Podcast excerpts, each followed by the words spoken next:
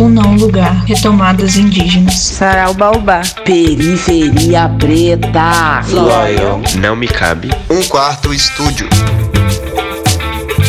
Conexão Linguagens. Olá, eu sou a Thaís do Periferia Preta.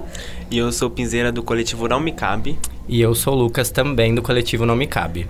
Esse é um podcast do projeto Conexões Linguagens, um projeto voltado à vivência e produção cultural da periferia. Viabilizado pela ação cultural aqui do CCSP, onde estamos gravando. E hoje vamos falar um pouquinho com a Lili Mohamed, que é curadora aqui do espaço, na área de teatro adulto. Então, primeiramente, a gente gostaria de agradecer a presença da Aline por ter topado trocar essa ideia com a gente. E vai ser um papo de quebradinha, né? Estamos aqui em Sapopemba, estamos aqui em Grajaú e a Aline vai contar de onde ela veio. A gente queria saber um pouquinho, Aline, da sua trajetória, de onde você vem. Então, também venho da quebrada, só que carioca. venho da Penha, do Rio de Janeiro. É, nascida e criada na Penha. Só mudei para a Zona Sul do Rio quando eu fui ficar mais próxima do trabalho, porque atravessar a cidade a gente bem sabe que é bem difícil. É bem complicado. Esse lance de atravessar a cidade para trabalhar. E aí eu consegui, enfim, fiz lá as contas e vi que eu tava. Eu gastaria menos se eu ficasse mais perto do trabalho. E, e saúde, né, também, mental, para quem trabalha muito. Então, como eu falei, sou, sou, do Rio, né? Trabalho com produção cultural há mais de 20 anos. É, bastante tempo. É bastante tempo. Comecei com 17.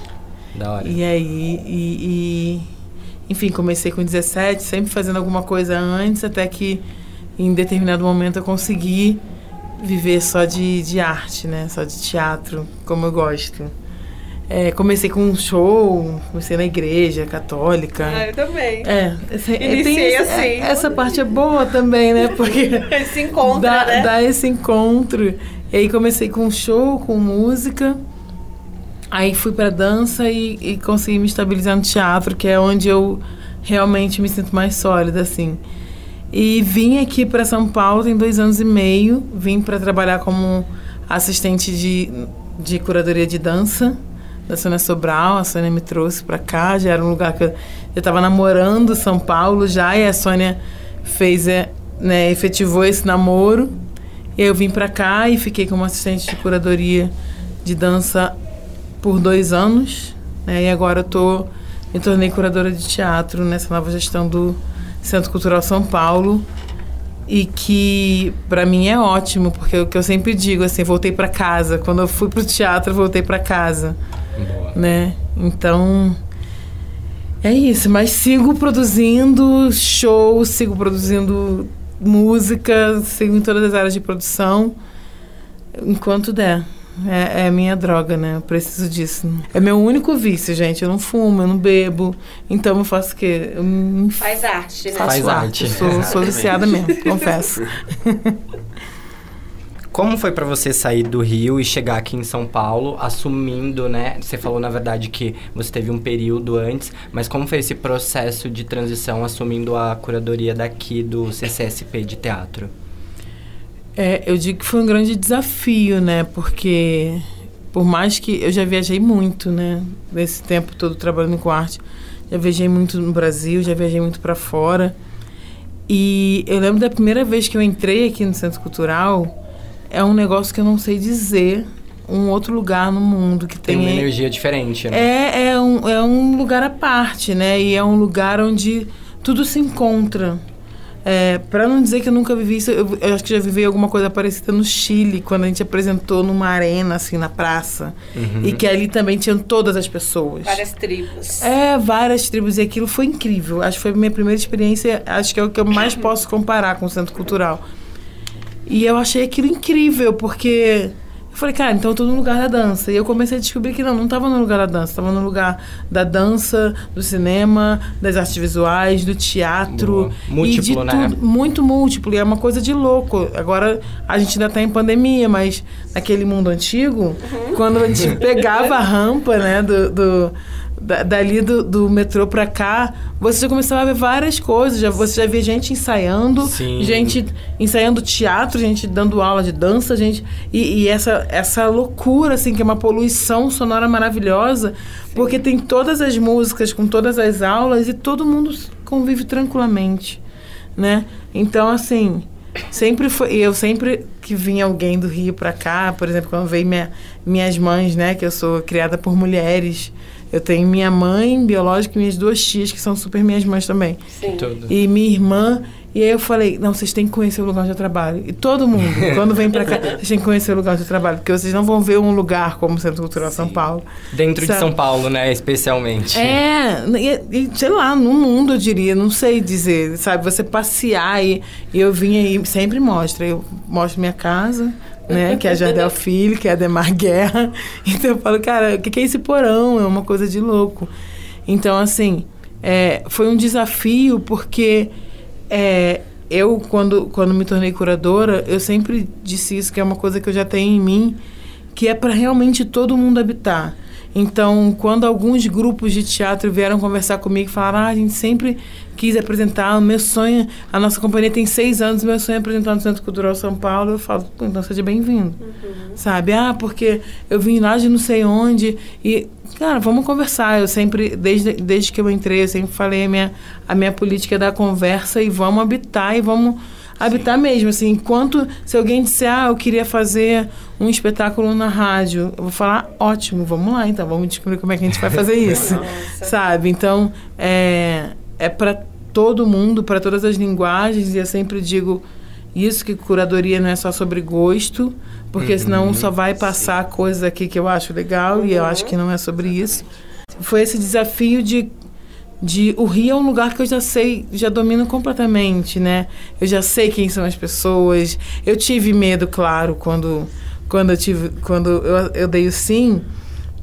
E eu liguei pro Kio Abreu, né, que era o curador antes, assim, para pedir a benção mesmo, É. falar, vamos junto, porque é é uma política de continuidade. Sim. Então o que ele começou, eu vou continuar e, de- e vou colocar as minhas coisas também Com certeza. né? Então, é, é isso, era um lugar que as pessoas não me conheciam. Algumas pessoas me conheciam, mas a maioria não, sabe? Então, quem é essa mulher que tá chegando aí, carioca, vem querer pegar um, um carro... da Penha. É, você dá onde que vem essa pessoa aí, né?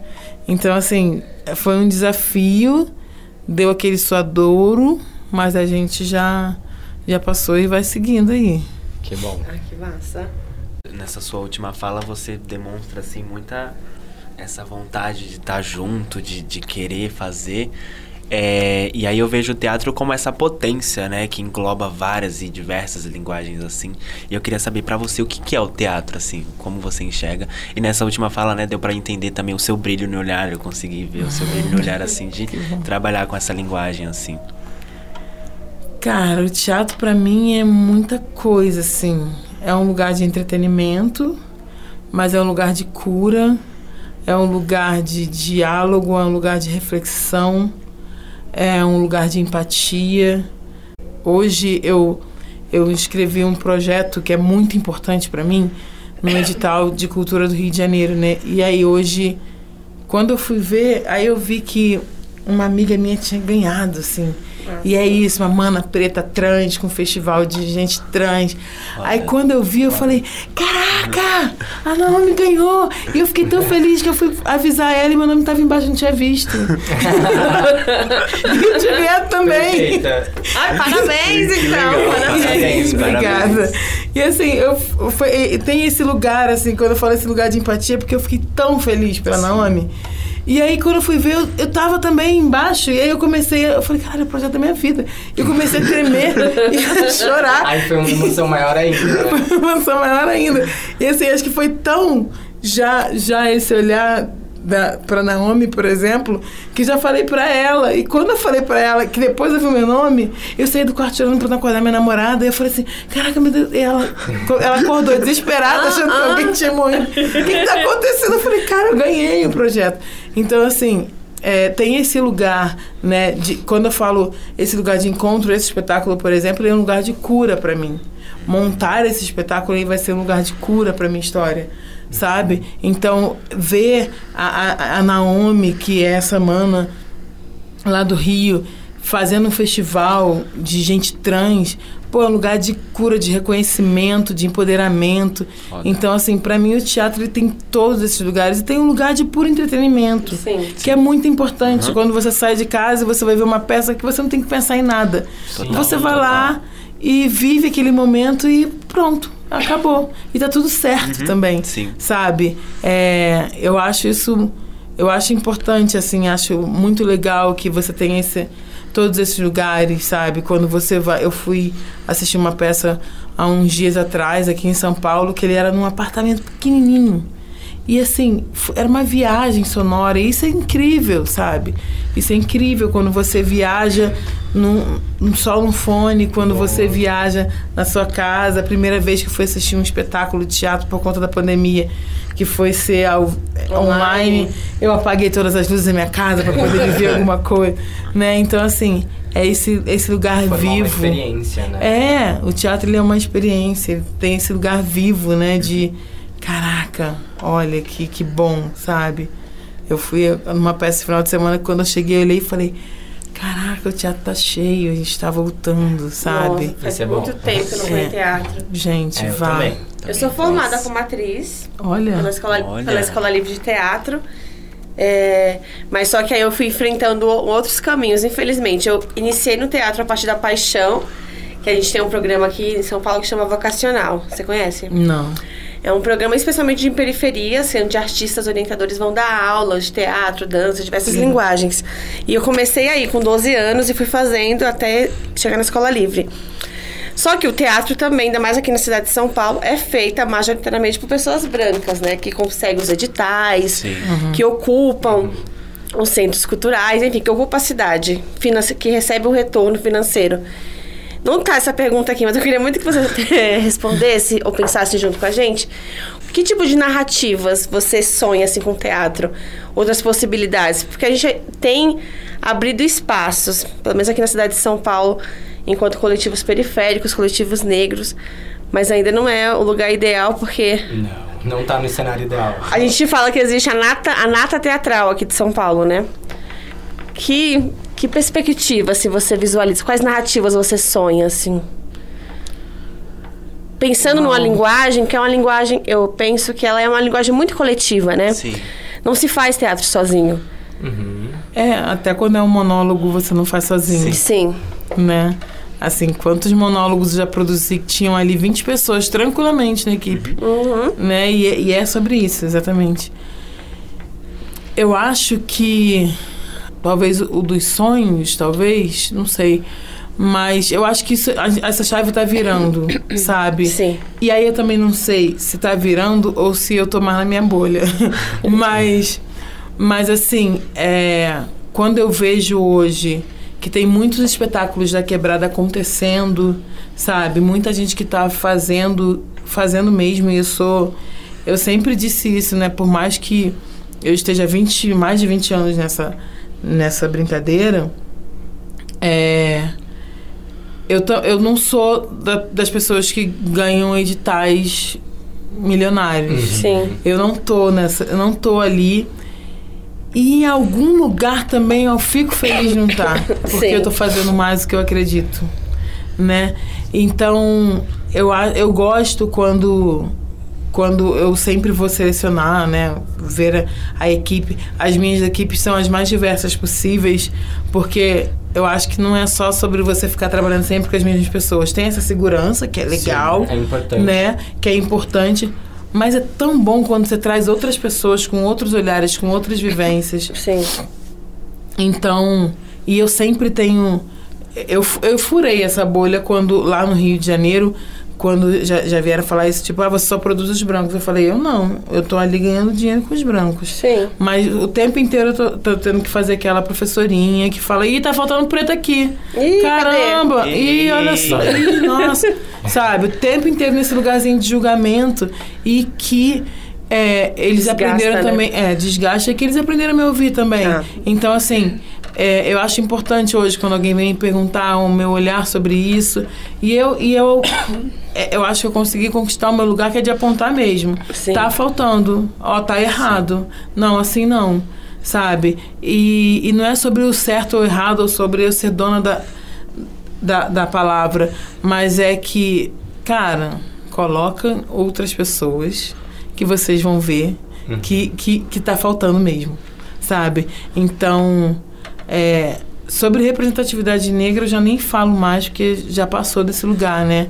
Tem, eu tenho uma amiga que ela tem uma fala que acho que é maravilhosa, que a gente não, não tá mais falando sobre representatividade. A gente está falando sobre equidade, sabe? Então, assim... É, equilibrar mesmo é, as, fun as funções Isso. de poder, o lugar onde a gente precisa Exatamente. estar. Isso a gente está falando dos pretos, mas a gente ainda precisa de muita representatividade de vários outros setores. Sim. Sim. Sabe? Que, que é mesmo da galera trans, que é da galera não binária, que é da galera PCD, que eu não sei nem se é bom usar o PCD ou não, mas como tem alguns que É. usam, Sim. eles próprios que usam, vou usar aqui nesse momento. Mas. Mas é isso, assim, sabe? É você parar e olhar e ver quem são seus pares, sabe? Justamente. Quem tá do seu lado. Quem anda junto, né? Exatamente. Então, assim, se são sempre aquelas mesmas pessoas, alguma coisa tá errada.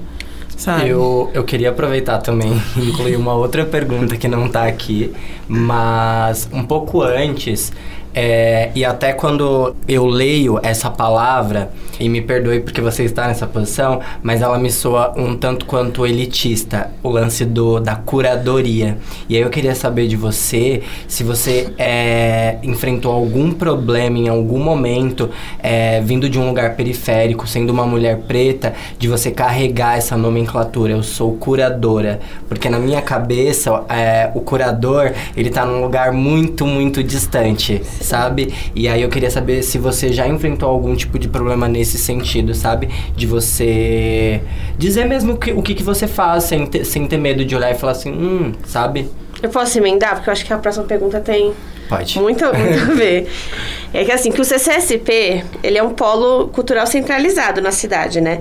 E muitas vezes as pessoas aqui na cidade visualizam tanto o CCSP como os outros polos culturais que são no centro da cidade como a cara da cidade. E a gente começou falando que o CCSP eh, recebe muitas tribos, muitas pessoas de diversos lugares da cidade. E eu queria saber, emendando a pergunta do Lucas, porque você é uma mulher preta que está ocupando um cargo nesse centro cultural que é um, um- é centralizado na cidade, Centralizado. é famoso, Tá se num fala lugar elitista, muito. né? Num bairro elitista. E a cara da cidade, não existe uma cara da cidade de São Paulo. A cidade é múltipla, né? Porque ela é gigante. A gente vem de extremos diferentes. E como a gente pode se apropriar desses espaços e como você, emendando com a pergunta do Lucas, se vê também é, como dando continuidade para que outras pessoas como você ocupem esse espaço de curadoria. Porque é um cargo que pra gente é um cargo que, que nem o Lucas disse, que parece que é um lugar inalcançável. Sim. Então, ver você, a gente já entende que existem portas, né? Que, que não vai acabar em você, a curadoria, não vai acabar em uma mulher negra. A ideia é cada vez mais esse espaço, ter mais curadores pretos, mais curadores mulheres, que nem você disse. Sim, porque é, é só complementando, tipo, eu trabalho com produção de casting pra audiovisual. E eu já ouvi de, de cliente assim, ah, esse casting tá muito trans. Ah, esse casting tá muito preto. Então eu, eu imagino que o estar numa posição de curadoria às vezes tem esses momentos delicados, sabe? Já, é, eu sempre digo que eu estou curadora, né? Eu não sou, Boa. eu super estou. Nesse momento eu estou. Já ouvi isso que você falou, eu falo, nossa, tá, que coisa, né? Convive. Então assim, é, sim, é, é, eu acho que a minha, a minha função é realmente é, diversificar os corpos. Eu sempre falo isso, assim. Eu tive a oportunidade de fazer um, um projeto chamado Encruzilhadas, é, onde que foi no Instagram, foi um experimento cênico para o Instagram, e onde eu peguei é, diretores, autores e, e atrizes ou atores e apresentei ali naquele meio virtual e eles fizeram um experimento para o Instagram. E aí quando eu fui ver esse casting que eu formei, eu acho que não tinha, por exemplo, um homem hétero cis branco. Acho que realmente não tinha. Então, assim, tinham, tinham sim os corpos gordos, tinham os corpos trans, tinham os corpos pretos, tinham os corpos afeminados, é, gays afeminados, enfim, o que quer que seja, né? Quando, quando é, eu também, ainda na curadoria de, de dança, fiz o verso dançado, é, que também foi, depois eu descobri que é uma piraminha que eu nunca tinha imaginado, que é isso de ficar juntando as pessoas online e que elas se conheçam e façam coisas juntas em diversos cantos do país. Era a mesma coisa, tinha corpos PCD e, e, e é isso que eu quero.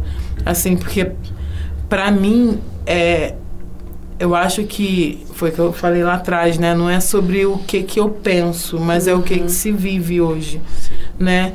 Então, eu busco estar realmente aberta e antenada para que querem vir me falar. É, e, e quando você fala dessa porta aberta, né? Eu nunca sonhei estar aqui.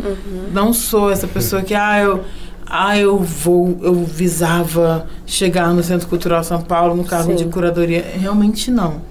Não, não foi isso. Eu estava ali fazendo o meu e é, e é o que eu vou continuar fazendo da maneira que eu, tava, que eu tô fazendo. Então, quando eu falo, logo no início que, que teve na, né, o, o anúncio de que eu era curadora e que eu escrevi sobre isso, eu falei, gente, eu tô aqui. Quer conversar? Me chama no WhatsApp, me chama no, no Instagram, me manda um e-mail e assim, não tem aquela de não. Ah, não, não fala comigo no final de semana. o que eu vou fazer é, pô, tô, tô- olha, tô bebendo Sim. uma cervejinha agora, sábado Daqui a à pouco a noite. gente se fala, A né? gente se Pode fala segunda, depois. sabe? A gente tem Então- vida, né? A gente tem uma É, vida a gente também. tem pra- uma vida, a gente Ter, busca ter. importante. Então, assim, é, eu gosto quando chegam até mim e vêm, vêm me apresentar coisas. Eu lembro que teve uma artista que eu, que eu fiz, chamei ela para fazer um projeto aqui, né? Quando teve Ballroom.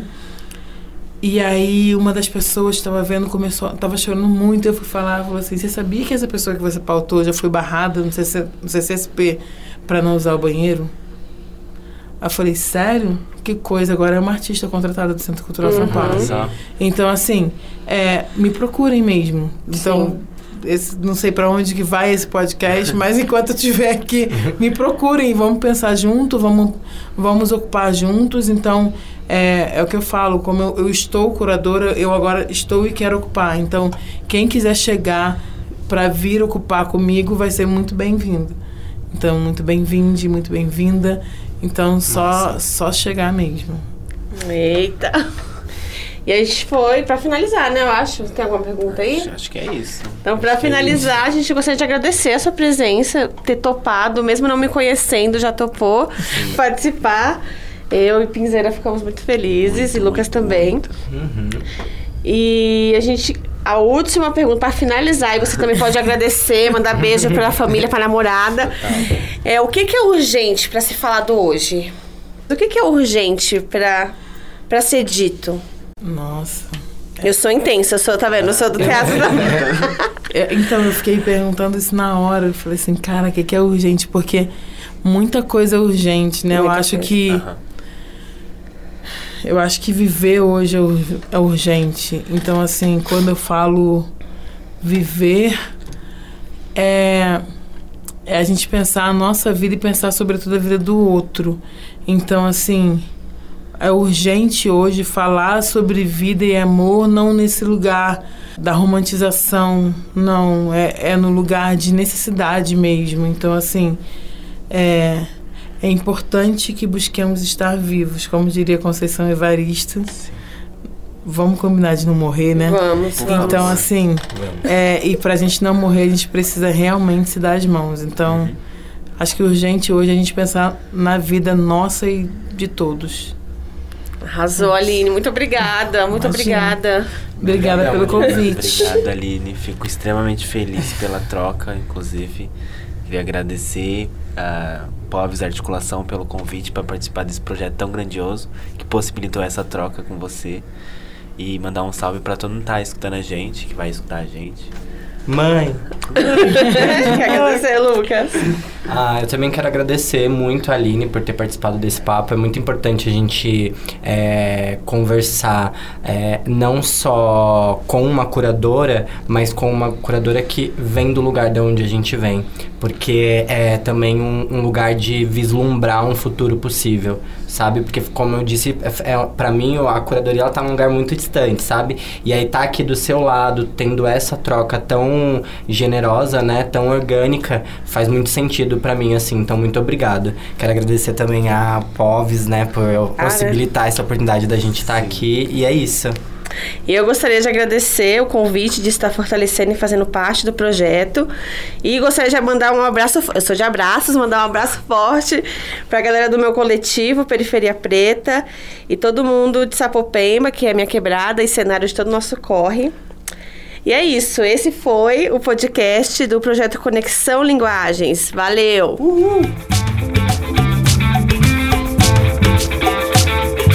Conexão Linguagens. Realização: Ação Cultural CCSP. Produção: Poves Articuladora Cultural.